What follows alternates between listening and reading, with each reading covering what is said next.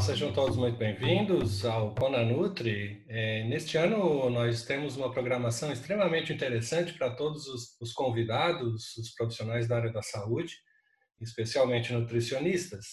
E dentro dessa abordagem, foi uma grande honra ser convidado para participar, poder conversar um pouquinho com vocês sobre a nossa experiência profissional. É, meu nome é professor Niraldo, Niraldo Paulino, sou farmacêutico bioquímico de formação é, pela Universidade Federal de Santa Catarina e fiz o meu mestrado e doutorado na área de fitoterapia e farmacologia de plantas medicinais. Então, dentro dessa formação, nos permitiu a ter uma abordagem bastante interessante. E uma das etapas de formação no doutorado foi é, o estudo da própolis brasileira. Foi o estudo que de maior longa duração que nós temos notícia até hoje na história duraram 20 anos de expertise, desenvolvendo todas as etapas da formação, desde a validação dos processos de eh, desenvolvimento da matriz de geração da própolis no, junto ao apicultor, até o desenvolvimento de produtos farmacêuticos e produtos na forma de suplementação nutricional que entraram no mercado fazendo acompanhamento dessas ações terapêuticas, passando por todo o processo de validação. E dentro dessa dentro dessa expertise, o que nos uh, motivou a participar aqui foi exatamente a possibilidade de apresentar um produto e um processo que durou todo esse tempo de estudo, que é uh, a atividade dos compostos bioativos da própolis verde no quesito longevidade celular. E por isso eu gostaria de compartilhar com vocês a nossa tela e apresentar aqui no Conanutri essa nossa, nossa experiência profissional junto com o estudo da própolis e dos seus compostos bioativos. Se vocês me permitirem, então, nós vamos iniciar a apresentação junto com as boas-vindas aqui do pessoal da EAD Plus e coordenando o Conanutri 2020. Então, dentro da apresentação do Conanutri, que é o maior congresso online e gratuito de nutrição do Brasil, nós estamos apresentando aqui o nosso, nosso tema como longevidade celular de compostos bioativos de própolis verde do Brasil. Essa, esse tema visa, então, mostrar como os processos de controle celular são modificados a partir da presença desses compostos bioativos existentes na própolis. Nós temos na própolis verde uma característica muito interessante, que é a presença de compostos penilados, como esse que a gente está mostrando aqui já no primeiro slide. Ah, esse composto chama artepilin C, que é um composto majoritário, é um derivado do ácido cinâmico, como nós vamos ver na sequência da apresentação, e ele tem esse grupamento de radicais chamados radicais prenila. Esses radicais prenila têm altíssima atividade biológica. Vejam que só esse composto aqui tem dois desses radicais. Quais são essas atividades farmacofóricas atribuídas a essa estrutura da molécula do artepilin C? Nós já descrevemos para elas é, propriedades anti-inflamatórias, propriedades antioxidantes, propriedades protetoras em degeneração celular, é, protetoras também do desgaste metabólico das mitocôndrias. Então, eles conseguem regular o processo de formação mitocondrial e conseguem, com isso também, diminuir a formação de estresse oxidativo.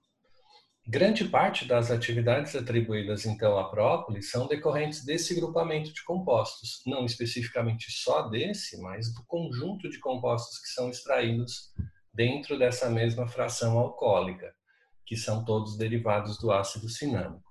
Então a nossa a nossa apresentação hoje vai versar sobre uh, o desenvolvimento dessas propriedades atribuídas a esses compostos da própolis no quesito de longevidade celular, como esses compostos conseguem controlar o processo de regulação fisiológica nas células.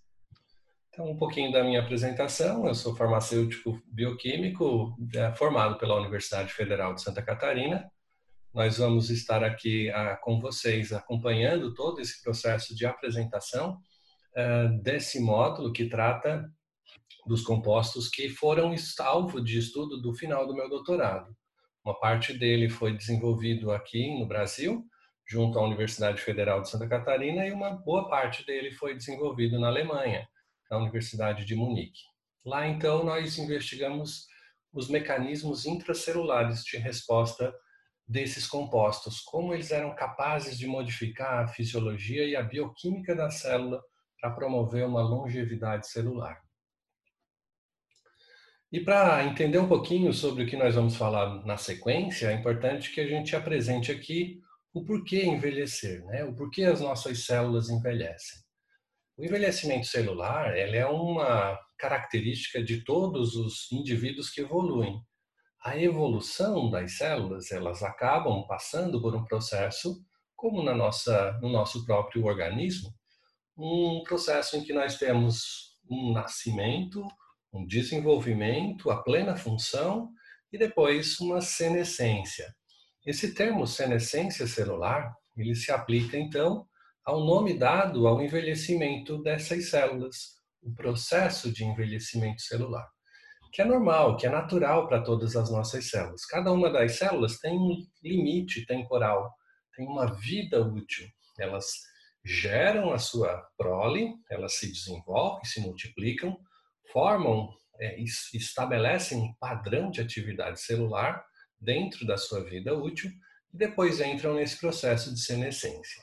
Então é absolutamente uma uma atividade celular que já é pré-concebida para cada uma das nossas células. Nos nossos, no nosso organismo, exceto os neurônios, que têm uma vida muitíssimo longa, que normalmente acompanham desde o nascimento até a morte do indivíduo, todas as demais células, elas são perenes. Elas precisam de renovação celular. Então, essas renovações celulares, elas definem a capacidade que a célula tem de gerar novas células ah, com uma atividade biológica adequada. Então, esse processo de senescência celular está acontecendo a cada minuto no nosso organismo. O grande problema acontece quando nós perdemos a capacidade de replicar células idênticas com as mesmas funções biológicas, que respondam adequadamente aos estímulos percebidos por elas.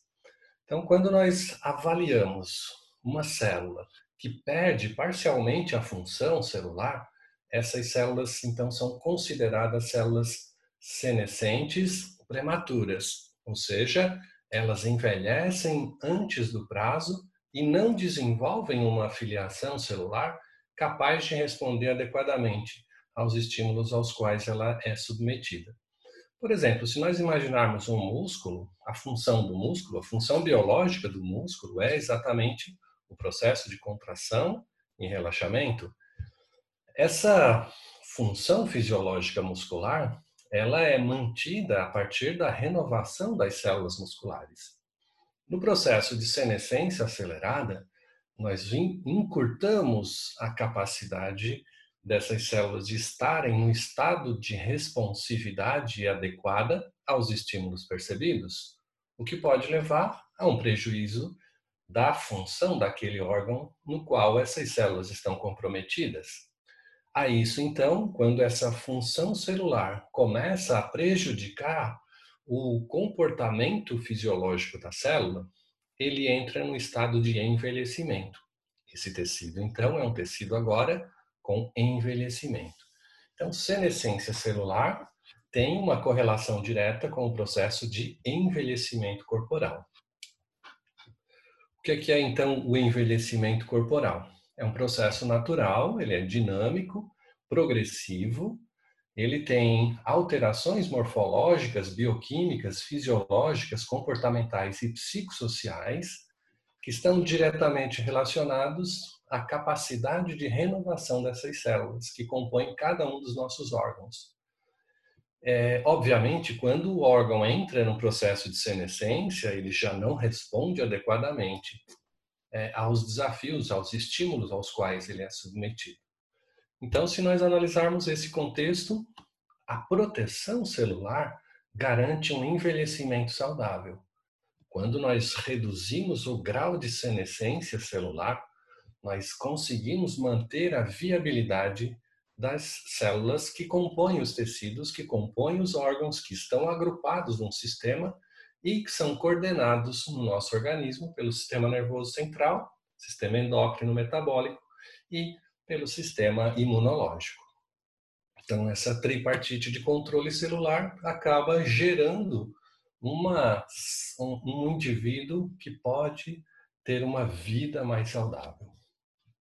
Então, o conceito de senescência celular e as suas relações com envelhecimento corporal já são bem definidos na literatura. O que garante, então, o processo de evolução dessas células para uma neutralidade de funções, ou seja, o comprometimento dessas funções não acontecerem, é a manutenção do sistema de limpeza é, das senescências celulares. Então, nós temos no nosso organismo o que a gente chama de é, limpeza de senescência, ou senescence cleaners, que são é, entidades capazes de perceber as alterações celulares que vão acontecendo pelo processo de evolução e senescência celular e regulando, sequestrando essas células senescentes, diminuindo o grau de senescência celular e possibilitando uma melhor uh, função regulatória naquele tecido que está em renovação celular. Então vejam que quando nós temos uma célula normal, uma célula normal, situações de estresse podem levar essa célula a um processo de senescência. A senescência celular pode então se acumular ao longo do tempo. Esse processo de acúmulo de senescências pode gerar todos os problemas contingenciados e é, percebidos no nosso organismo como doenças. Câncer, envelhecimento, fibrose pulmonar, todas as doenças que perdem, cujos órgãos então senescentes, com acúmulos de senescências, perdem função. Obviamente, quando nós temos essas senescências acumulando, nós podemos perceber também que entram em ação as nossas células imunológicas. Essas células imunológicas são capazes agora de remover a senescência, especialmente é, as células capazes de perceber alterações nessa, nessa, nesse funcionamento celular, que são macrófagos ou células apresentadoras de antígeno. Quando nós pegamos uma célula senescente e que ela começa a perder função, ela começa bioquimicamente a ter modificações internas. Essas modificações internas fazem com que ela exponha determinados conjuntos de proteínas que são percebidos pelo nosso sistema imunológico, para que a atividade macrofágica possa reduzir o tamanho e o volume de células e de acúmulos senescentes. Isso garante aqui o sistema de limpeza das senescências celulares e garante, portanto, uma regressão do tumor, uma supressão do tumor, a homeostase tecidual, o rejuvenescimento celular, o desenvolvimento embrionário e a recuperação e regeneração de tecidos. Então perceber é dar um passo atrás na história dessas células e perceber que esses eventos estressores eles estão diretamente relacionados a dois processos fundamentais para o acúmulo das senescências, que são os processos de inflamação e de oxidação. Inflamação e oxidação que promovem, então, o acúmulo de senescências celulares e podem gerar a grande maioria das doenças. Vejam, por exemplo, a formação de radicais livres. Esses radicais livres podem ser formados sempre que nós aumentamos as necessidades energéticas das células. Essas necessidades energéticas, obviamente, elas dependem de como essa célula percebe os estímulos aos quais ela é submetida. Então, se nós temos uma radiação ionizante, uma dieta hipercalórica, dietas gordurosas, inflamações recorrentes, a exposição das células aos componentes tóxicos do fumo, do álcool ou drogas de abuso, é, a utilização de polifármacos, é, contaminantes ambientais e agrotóxicos, é, disruptores endócrinos, todos esses elementos aos quais a, o nosso organismo está diariamente sendo exposto na natureza, na nossa vida social, eles geram um aumento da necessidade energética para responder a isso. Óbvio, se a gente tem um consumo exagerado de carboidratos, o nosso pâncreas precisa trabalhar mais para produzir mais insulina. Como é que ele vai produzir mais insulina? Ele lança a mão, então, de todo o manancial, potencial energético das mitocôndrias para produzir energia suficiente para que essa célula possa produzir mais ATP e responder na produção de insulina, em resposta a esse consumo de carboidratos. Claro que quanto mais ATP são necessários para pro promover o sistema energético mitocondrial é, e de regulação do processo fisiológico do pâncreas, tanto maior é o comprometimento dessas mitocôndrias e podem então surgir formas radicalares de oxigênio reativo, como por exemplo o superóxido, que é o primeiro dos radicais livres que são produzidos no momento do aumento do consumo energético mitocondrial. Esse radical superóxido, na cadeia de transferência de elétrons, ele é capaz de ser então absorvido pela água e ser transformado em peróxido de hidrogênio. Esse peróxido de hidrogênio compromete ainda mais a funcionalidade dessas mitocôndrias e pode gerar quadros de estresse oxidativo adicional. Mas nós podemos ter também o radical superóxido reagindo com óxido nítrico e formando peroxinitrito. Peroxinitrito que tem um padrão de oxidação, em especial de células endoteliais. E essas células do endotélio vascular oxidadas pelo peroxinitrito é, fazem um comprometimento vascular e podem levar a quadros de obstrução pela formação de placas de ateroma e o desenvolvimento de inflamação intravascular. Nós temos também a possibilidade desses radicais superóxido reagirem diretamente com lipídios, lipídios de membrana, por exemplo. Todas as nossas células têm membranas biológicas bilipídicas e o componente, os componentes lipídicos que são inseridos nessa membrana biológica, eles dependem basicamente do nosso consumo de lipídios externos. Então, se nós consumimos lipídios que são facilmente oxidados, rapidamente esses lipídios que estão agora compondo as nossas membranas celulares, em exposição aos radicais superóxidos, eles são capazes de serem transformados em lipoperóxidos. Ou seja, agora a gente está é, tá transformando as nossas células em células que comprometem ainda mais a evolução da a região pericelular através da formação de lipoperóxidos. Esses lipoperóxidos, eles oxidam não só a membrana onde eles estão sendo gerados, mas eles são capazes de serem deslocados a outras células, oxidando em cadeia as membranas celulares. Obviamente, quando nós temos oxidação de proteínas promovidas pelo radical superóxido diretamente, ou é, oxidação de lipídios promovidos a partir da inserção desse superóxido nos componentes lipídicos da membrana, nós vamos ter um comprometimento das funções celulares.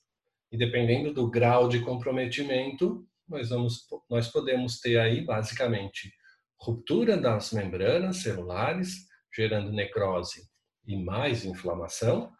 Nós podemos ter mutação de DNA, se esse radical superóxido conseguir permear a membrana nuclear e interagir diretamente com as fitas cromossômicas, com o DNA, nós podemos ter então oxidação dessas fitas de DNA, gerando câncer, defeitos genéticos, ou pior ainda, se for uma célula germinativa, um gameta, essas alterações de comprometimento oxidativo do DNA podem ser transmissíveis às nossas é, filiações futuras. Então, defeitos genéticos que podem ser transmitidos a partir dessa oxidação. E, basicamente, a grande maioria das doenças, em especial aqui, todas as doenças relacionadas ao estresse oxidativo, é, são promovidas por oxidação lipídica ou proteica. E isso envolve qualquer dos tecidos que são submetidos ao aumento da necessidade energética, seja por agentes externos, como os que a gente já mencionou, seja por agentes internos.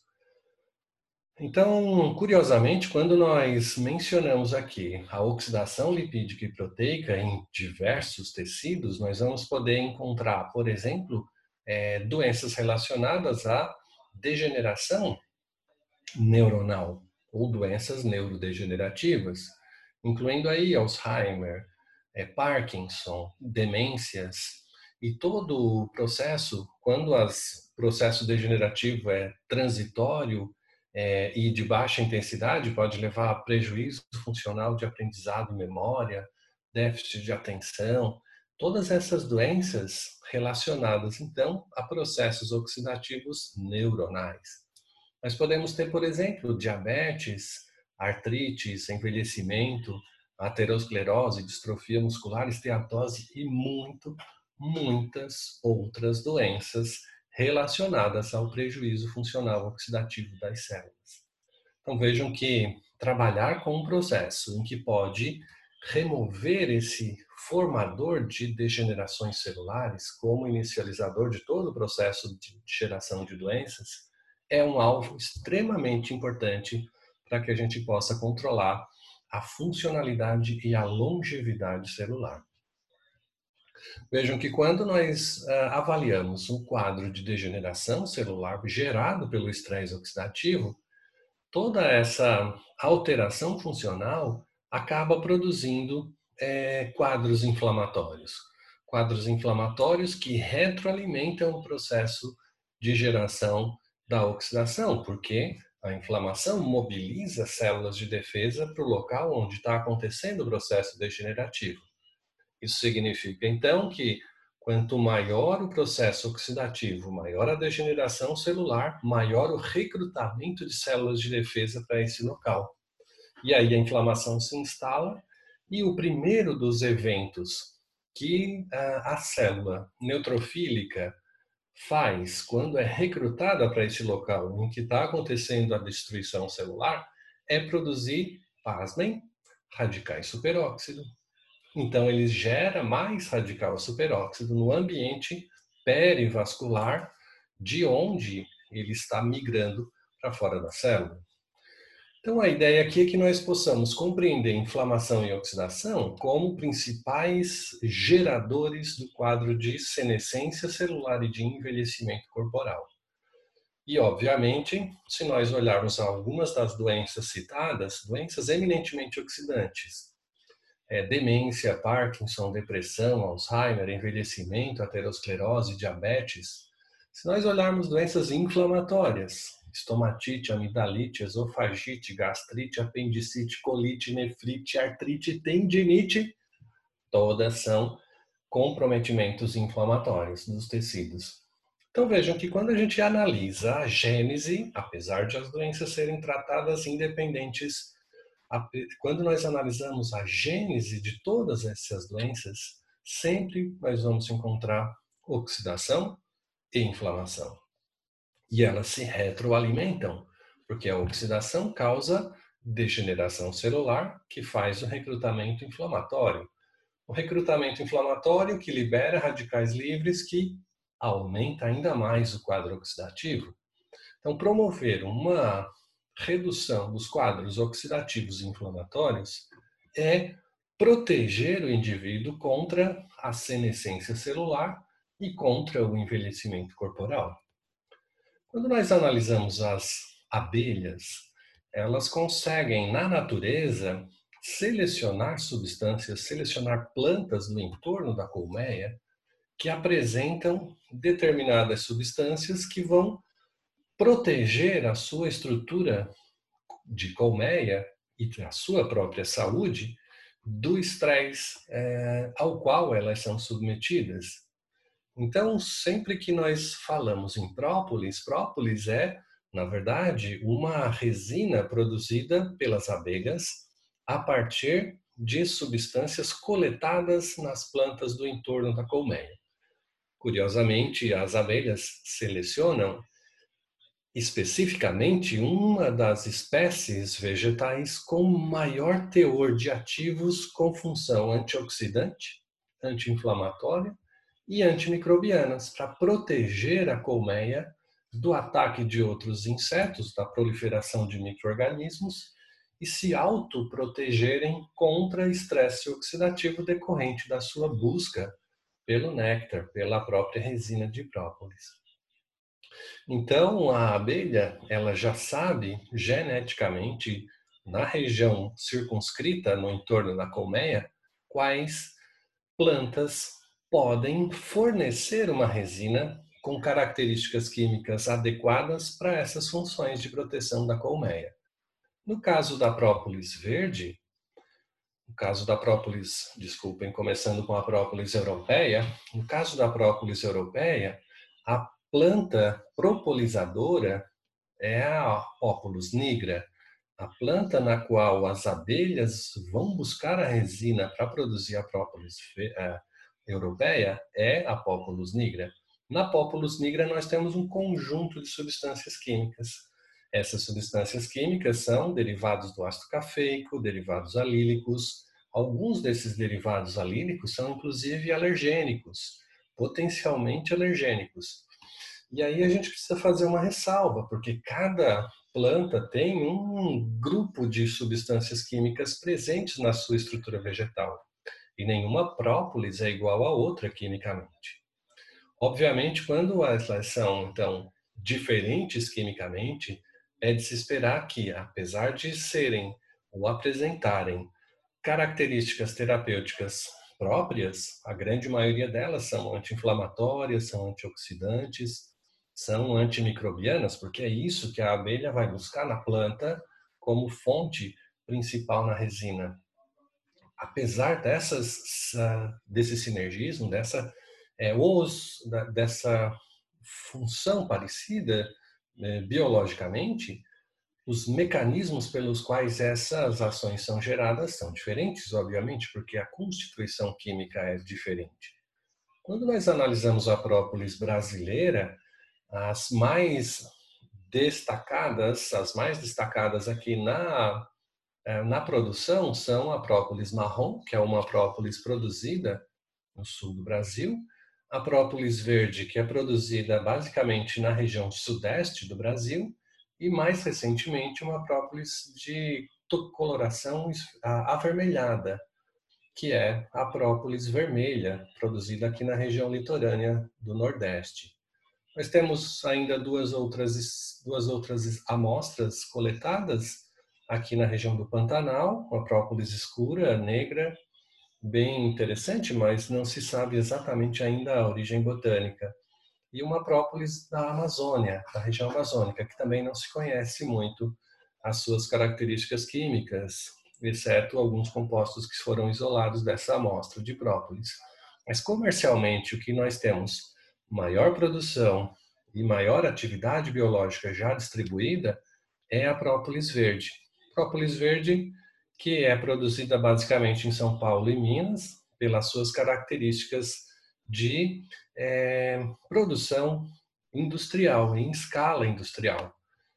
Então, a própolis verde, ela é produzida a partir basicamente de uma única planta, chamada de Baccharis dracunculifolia, popularmente conhecida como alecrim do campo.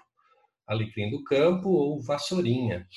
Então, vassourinha é uma planta ah, pioneira, ela nasce em terrenos assim ácidos que estão em recuperação e é endêmica de toda essa região sudeste. Então as abelhas descobriram que na resina dos brotos recém-eclodidos de alecrim, nós vamos encontrar grandes concentrações dos compostos com essas propriedades que elas abelhas esperam ter da resina de própolis depositada na colmeia.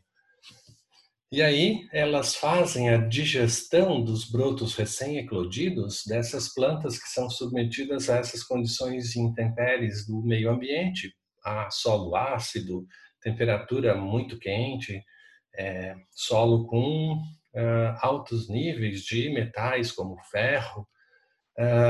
E aí, a partir dessa coleta da resina digerida, as abelhas agregam então as suas secreções salivares e levam esse produto para vedação das, uh, dos orifícios presentes na colmeia. Essa vedação, então, uh, com a resina de própolis, permite que a gente tenha, nesse processo de coleta, altos níveis de produção industrial em escala, porque quanto maior é o grau de abertura lateral nas caixas, tanto maior é a atividade da abelha em propolizar para tapar, para vedar essas, esses orifícios, garantindo a proteção interna da colmeia. Veja que quando a gente analisa essas características químicas da própolis é, brasileira, da própolis verde, nós vamos encontrar, e já padronizamos no nosso estudo, 13 marcadores químicos definidos. O maior deles, esse 13, é o artepilin C, artepilin C, que é um composto que nós abrimos a nossa apresentação, com dois radicais prenila. Uh, os demais são todos uh, substâncias encontradas também nas próprias plantas. A grande diferença aqui é que o processo de mistura das secreções salivares das abelhas acaba gerando um conteúdo de compostos que são é, quebrados, as, os glicosídeos são quebrados e são gerados então agliconas desses compostos que vêm da própria estrutura vegetal. Então é importante sim a presença química das secreções salivares das abelhas para que nós tenhamos a formação de compostos bioativos livres na resina de própolis. E é isso que diferencia as resinas da planta com a resina da própolis. Na própolis, nós vamos ter componentes bioativos livres em altas concentrações, enquanto na planta nós vamos ter eles na forma glicosiladas.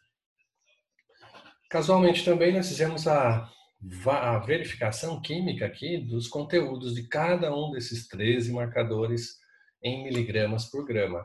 Então, o que a gente fez durante o nosso estudo foi exatamente isso, foi a padronização química da amostra de própolis verde, para que em definindo uma quantidade de própolis a ser administrada ao paciente, nós tenhamos exatamente quão, quanto de cada um dos marcadores disponíveis para que esse paciente receba essa dose.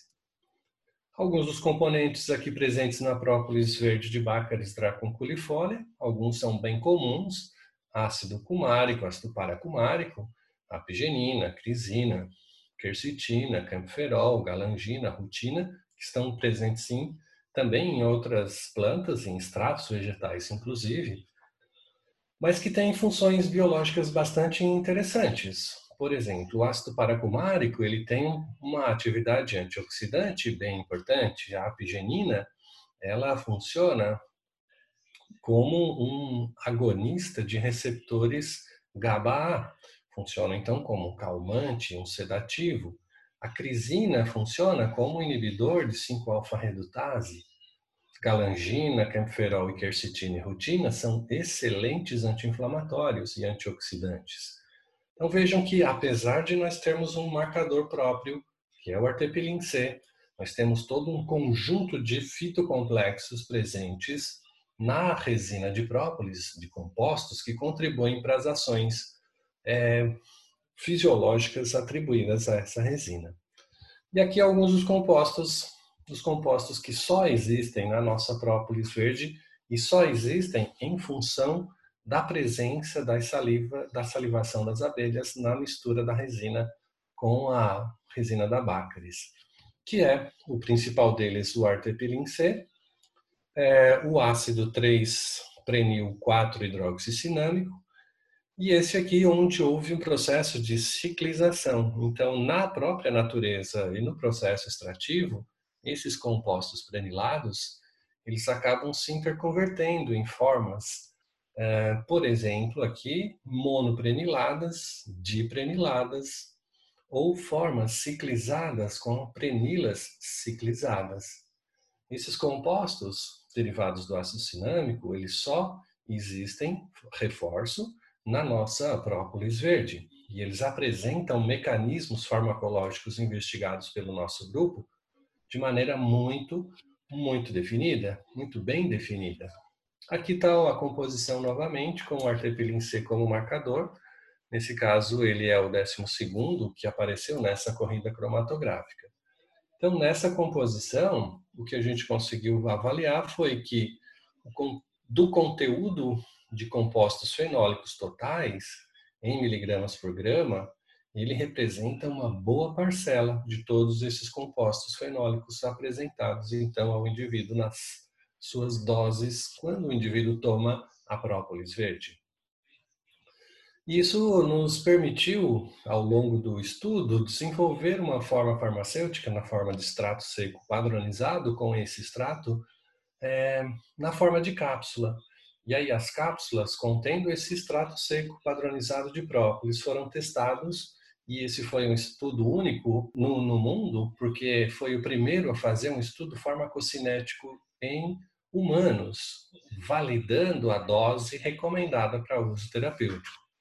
Então foram 20 voluntários é, que consumiram seis cápsulas do citoprópolis, que foi o nome comercial que nós demos a essa amostra, contendo 700 miligramas de resina de própolis. Então, essas 700 miligramas de resina de própolis, elas são, elas foram obtidas a partir das duas frações é, de processo extrativo da própolis verde. A primeira foi uma fração aquosa, a fração aquosa 350 miligramas e uma fração etanólica. Por que essas duas frações? Porque cada uma das frações quando se mistura a resina de própolis, assim como qualquer outra planta ou droga vegetal, a água a gente extrai dessas, é, dessa mistura os compostos que são solúveis em água. E quando nós adicionamos álcool, etanol, nós extraímos dessa mistura os compostos que são solúveis em etanol. Então, cada uma das frações vai apresentar componentes diferentes com propriedades químicas também diferentes. Então, nós vamos encontrar na fração aquosa ácido dicafeoilquínico. Esses compostos derivados do ácido dicafeoilquínico têm altíssima atividade antioxidante. E nós vamos encontrar na fração etanólica os derivados do ácido cinâmico, como o caso do artepilin C. Então, altas concentrações de artepilin C. O que significa então que quando nós misturamos as duas frações, nós temos agora um produto que contém potência antioxidante e potência anti-inflamatória gigantesca, porque eles concentram nas suas, nas, nos seus fitocomplexos os compostos que têm essas propriedades biológicas ativas. E foi isso que nós testamos nos, nos nossos voluntários e avaliamos então a absorção e distribuição da farmacocinética clínica desse produto. Pela primeira vez, então, na história da humanidade, nós conseguimos mostrar que, a partir da dose atribuída oralmente para um paciente, 700 miligramas do extrato com as duas frações, nós tínhamos distribuições plasmáticas nos indivíduos que oscilavam a partir de uma hora com os picos de concentração plasmática até 24 horas. Então, com isso, nós definimos que, a partir da dose inicial, no tempo zero, as concentrações plasmáticas, ou seja, quanto estava no extrato, foi efetivamente absorvido para a corrente sanguínea e ganhou disponibilidade para os tecidos, é, estavam então ao longo do tempo de análise desse estudo. Então, alguns dos compostos, como por exemplo os compostos derivados do ácido dicafeoilquínico, é, eles apresentam alta, longa biodisponibilidade, o que significa que a ação antioxidante da própolis ela se mantém nesse estado de padronização, tem que se ressaltar isso, é, e de dose, ah, ele mantém um, uma estabilidade antioxidante ao longo das 24 horas. Então é possível a gente estabelecer aqui uma dinâmica de duas, é, uma cápsula duas vezes ao dia nessa dosagem para que a gente possa ganhar a ação antioxidante e mantê-la durante todo o processo de tomada posológica dessa dose. E nós vimos também que as ações uh, anti-inflamatórias atribuídas aos derivados do artepilin C, elas também são perenes. Alguns derivados do ácido cinâmico, por exemplo, apresentam altas concentrações mesmo depois de 4 e 8 horas, que não representa aqui no gráfico, mas nós temos os dados exatamente já descritos é, eles apresentam ainda doses, concentrações muito, muito altas em 8, com 8 horas, 8, 12 horas. Então é possível na dose de duas tomadas diárias, de 12 em 12 horas, manter também o efeito anti-inflamatório associado a esse produto. E aí alguns mecanismos farmacodinâmicos que nós demonstramos ao longo do nosso estudo no doutorado e depois disso na no próprio grupo de pesquisa. Os mecanismos de ação anti-inflamatórias, eles estão diretamente relacionados à inibição da produção de prostaglandina 2 durante a inflamação aguda. Então, trata a inflamação aguda exatamente por reduzir a formação do principal dos mediadores inflamatórios, que é PGE2. Reduz a produção de óxido nítrico em macrófagos reduz a atividade e a superexpressão dos fatores de transcrição nuclear, em especial o NF-κB. NF-κB é o principal fator de transcrição nuclear que controla a expressão gênica para uh, expressão de todas as proteínas inflamatórias, sejam enzimas, sejam citocinas, que dependem aqui do NF-κB como fator de controle de transcrição. Então, a redução da atividade do NF-κB permite uma diminuição da atividade inflamatória aguda, porque reduz a produção de COX-2, ao mesmo tempo em que diminui a produção de é, na fase crônica, pela redução da expressão de citocinas. Então, as citocinas são os principais mediadores de fase crônica, prostaglandinas são os principais mediadores inflamatórios de fase aguda. O conjunto desses dois mediadores faz a evolução inflamatória no paciente. Além disso, nós temos aí resultados que demonstram isso. Nos nossos resultados de trabalhos publicados, a, mostrando a diminuição na produção de óxido nítrico, de prostaglandinas e citocinas e o sequestro dos radicais livres já formados, diminuindo também então a formação de edema e a formação dos do, do uh, infiltrado celular durante o quadro inflamatório. Esse estudo foi feito na Universidade de Munique. Nós mostramos e publicamos então o um trabalho relacionado à atividade da própolis, diminuindo a atividade do NF-κB. Então essa inibição do NF-κB reduz a expressão de todas essas todos esses mediadores pró-inflamatórios, interleucina 12, interleucina 1, TNF-alfa, é, óxido nítrico sintase induzida e as ciclooxigenase do tipo 2. Então, todos esses efeitos garantem uma ação anti-inflamatória bastante potente da nossa própolis verde. Esses trabalhos foram então publicados, a grande maioria deles são foram produzidos durante a nossa formação acadêmica, no, na, no mestrado e no doutorado, é, e eu sugiro uma, uma leitura adicional para quem eventualmente quiser é, se aprofundar nos mecanismos farmacológicos de ação da própolis verde. É um, realmente é um produto de altíssima potência e que vai contribuir muito aí na construção de uma terapêutica adequada para os nossos pacientes. Mais um conjunto de trabalhos nos quais nós mostramos todos esses efeitos antidematogênicos, anti-inflamatórios analgésicos inclusive é, mostrando o efeito imunomodulador que a própolis apresenta é, em, nesse caso, em uso veterinário também. Mais trabalhos, vejam que não foi por falta de trabalho que a gente é, vai validar essa atividade farmacológica dos, da própolis verde, né?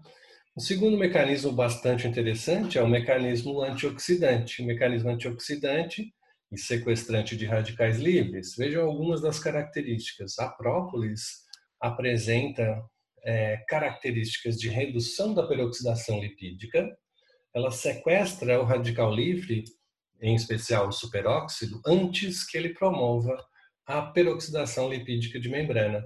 Então, ele é um protetor celular e, ao mesmo tempo, um sequestrante de radicais livres. Além disso, ele também aumenta, no seu controle interno, aumenta a expressão das nossas defesas antioxidantes, como, por exemplo, a superóxido dismutase, a catalase e a glutationa peroxidase. Então, nós temos um aumento da atividade antioxidante natural das nossas células. Por isso, nós chamamos a própolis não só de antioxidante, como é o caso da vitamina E, é, dos, de alguns flavonoides, é, que fazem o sequestro de radicais livres, quercetina, rutina, fazem o sequestro dos radicais livres. Nós chamamos a própolis de senescence cleaners, porque eles são capazes agora de promover o sequestro dos das células senescentes e impedir que essas células senescentes e as células normais sejam expostas de maneira inadvertida aos componentes oxidantes gerados a partir do metabolismo das células. É, uma outra atividade bastante interessante que nós demonstramos no nosso estudo foi a atividade sobre a NADPH quinona óxido redutase. Essa enzima ela está diretamente relacionada à atividade mitocondrial. Então, quando nós dissemos que a própolis é capaz de aumentar a atividade da NADPH quinona óxido redutase, nós estamos falando que ela consegue otimizar o processo de síntese energética na célula, garantindo que haja uma redução na formação dos radicais livres. Então veja, é super interessante nós avaliarmos que a própolis é capaz de sequestrar os radicais livres, aumentar a expressão de enzimas antioxidantes e, ao mesmo tempo, reduzir na mitocôndria a formação de novas estruturas radicalares de oxigênio reativo. Então, de fato, a célula realmente fica protegida ao extremo dos eventos oxidantes.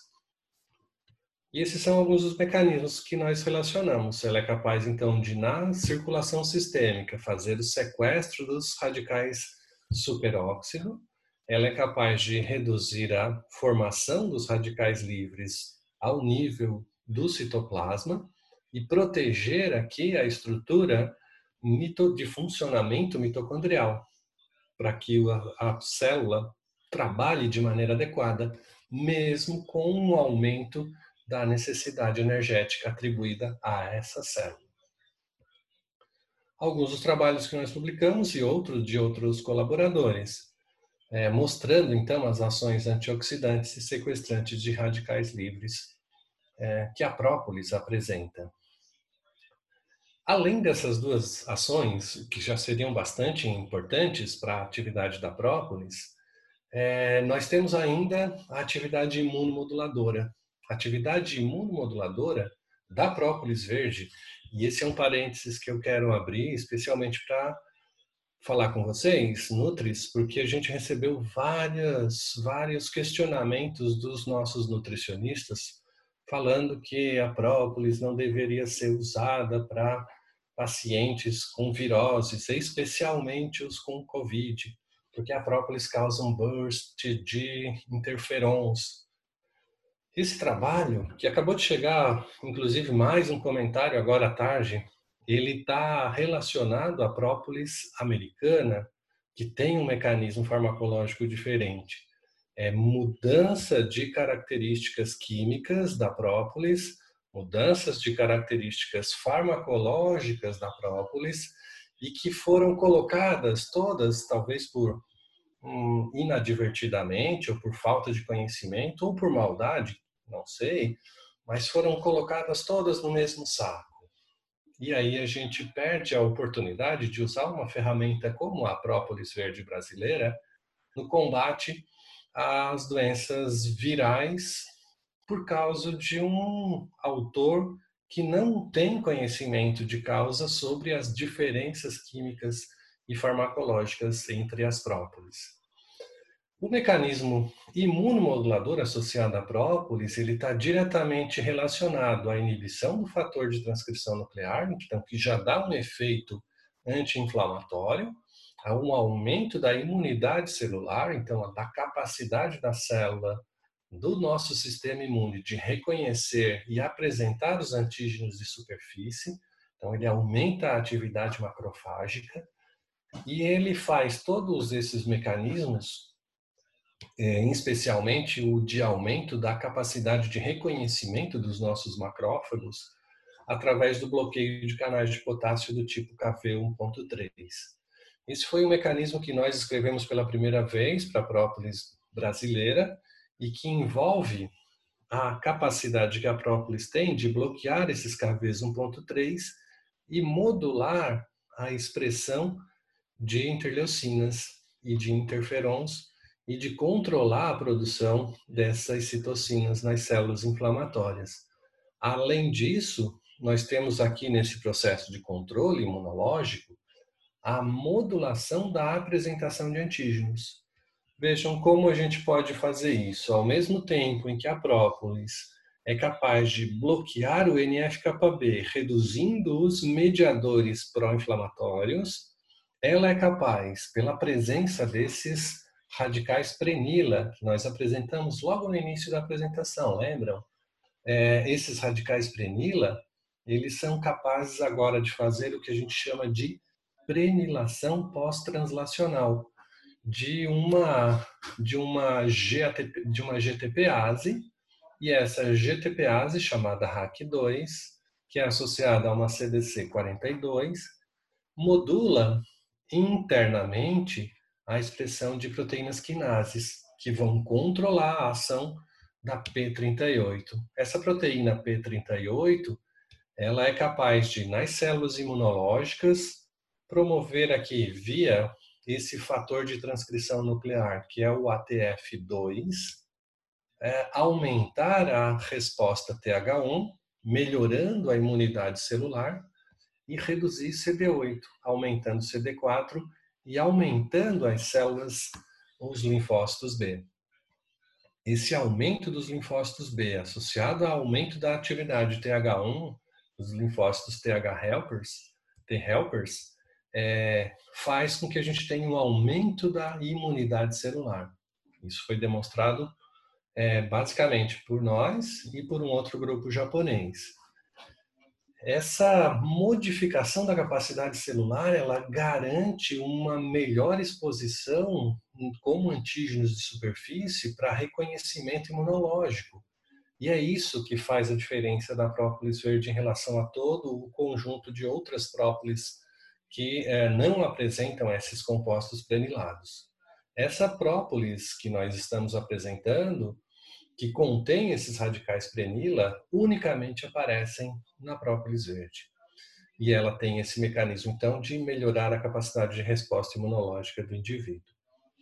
Além disso, ainda tem mecanismos de ação antitumoral que nós investigamos, esse era um objetivo da nossa pesquisa, é, modificando aqui a atividade de replicação celular, a de é, comprometimento do tecido peritumoral, em que a própolis apresenta então capacidade de aumentar a fragmentação, aumentar a fragmentação de DNA.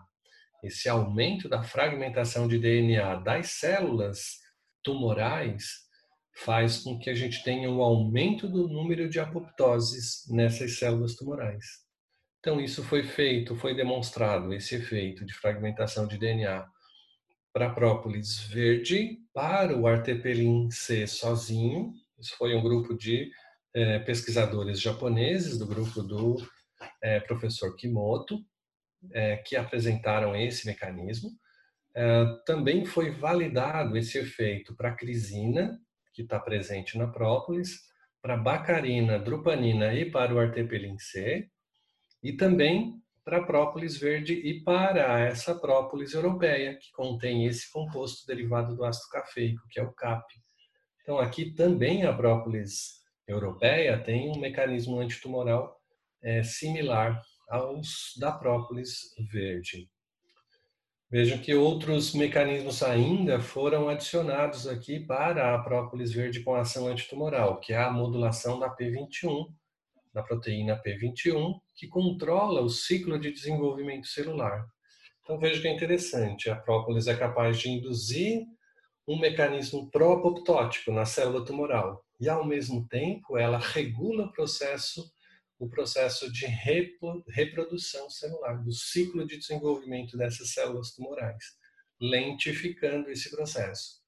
Então, a grande vantagem que a célula tumoral tem em relação às outras é a velocidade de proliferação celular, que é muito maior do que as células vizinhas, as células normais. Mas, quando nós administramos a própolis, essa capacidade de autorreplicação aumentada, ela lentifica, ao mesmo tempo em que elas sofrem processo de apoptose mais, mais avantajados. E isso faz com que haja uma regressão do tumor, uma contenção geográfica do tumor, permitindo que o nosso organismo, o nosso, nosso próprio sistema imune, consiga controlá-lo de maneira efetiva. E o desafio, quando nós iniciamos esse projeto, era assim: como agregar um valor à própolis verde do Brasil? É, na década de 80, ela só era commodity de exportação. Então, todos os apicultores no Brasil, pequenos apicultores em geral, é, eles se reuniam em cooperativas, juntavam toda a produção e exportavam para o Japão, que em geral era o comprador oficial, por 30 dólares o quilo. Quando nós organizamos esse projeto, inicialmente muito ousado, né? ele ia durar 10 anos e depois, numa segunda etapa, mais 10 anos. É, a primeira etapa, concluída em 2007, começando em 97, é, previu a, o estudo químico e a validação farmacológica, sempre pensando em como agregar valor a essa própolis verde aqui no Brasil. E aí, ao longo desses 10 anos, foram surgindo, obviamente, patentes, registros industriais, procedimentos, processos. E depois de 2007, se entrou a segunda etapa do projeto, que era o desenvolvimento de formulações à base de própolis. E aí gerou, então, um produto que foi o citoprópolis, com todo o estudo farmacológico, todo o estudo de validação química, todo o estudo de mecanística de sinalização celular, e farmacocinético, e que garantiu para os apicultores dessa cooperativa e depois uma empresa em especial que desenvolveu o processo produtivo até o final, é, o ganho de 2.500 dólares por quilo de própolis que eles têm na, produzindo na colmeia. Então foi realmente um, um valor agregado. Por isso que a gente comenta sempre que a ciência pode salvar qualquer país é, subdesenvolvido. É a única alternativa que nós temos. Nós poderíamos morrer aí exportando própolis a 30 dólares o quilo, ou poderíamos agregar valor e ganhar 2.500 dólares o quilo dessa mesma resina, desde que tivéssemos um estudo sistemático. Foi o que nós fizemos. Era um grande desafio, foi talvez um dos maiores desafios da, da minha carreira, mas que nós conseguimos colocar no mer mercado. E não só isso, né? Gerar, então, levar saúde às pessoas, porque esse produto, com todo esse potencial terapêutico, validado cientificamente, com dose específica, com mecanismo conhecido, com garantia de reprodutibilidade de efeito terapêutico, tudo isso faz com que nós tenhamos, obviamente, uma ótima alternativa para os nossos pacientes. E aí, por isso, nós chegamos a esse produto. E esse produto, então, além de ter as atividades antioxidantes e anti-inflamatórias tão importantes para um produto é, ser usado para melhoria das senescências celulares e para o reju rejuvenescimento e manutenção da viabilidade da longevidade celular, é, com potencial de senescence cleaner. Eles são capazes, então, de promover uma limpeza das células senescentes com uma ação antioxidante anti-inflamatória é, validada. Todo esse processo, então, garantiu aqui o desenvolvimento desse produto com essas propriedades bioativas e que a gente está trazendo aqui para vocês é, nesse, nesse Conanutri como uma alternativa terapêutica para as suas respectivas prescrições. Dentro de protocolos específicos para câncer, para tratamento imunológico, doenças inflamatórias, infecções bacterianas e virais, depressão do sistema imune e todas as indicações que nós validamos ao longo de todo o estudo nesses últimos 20 anos.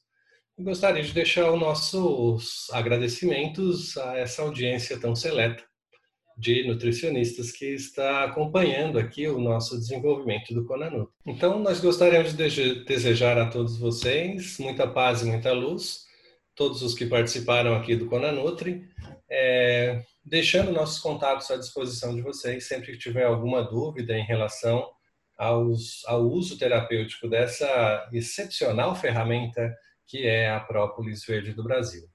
Desejo então todo sucesso ao Conanutri e que vocês possam aproveitar essa iniciativa tão empreendedora do EAD Plus é, e promovendo aí a difusão da ciência e do conhecimento a todos os profissionais.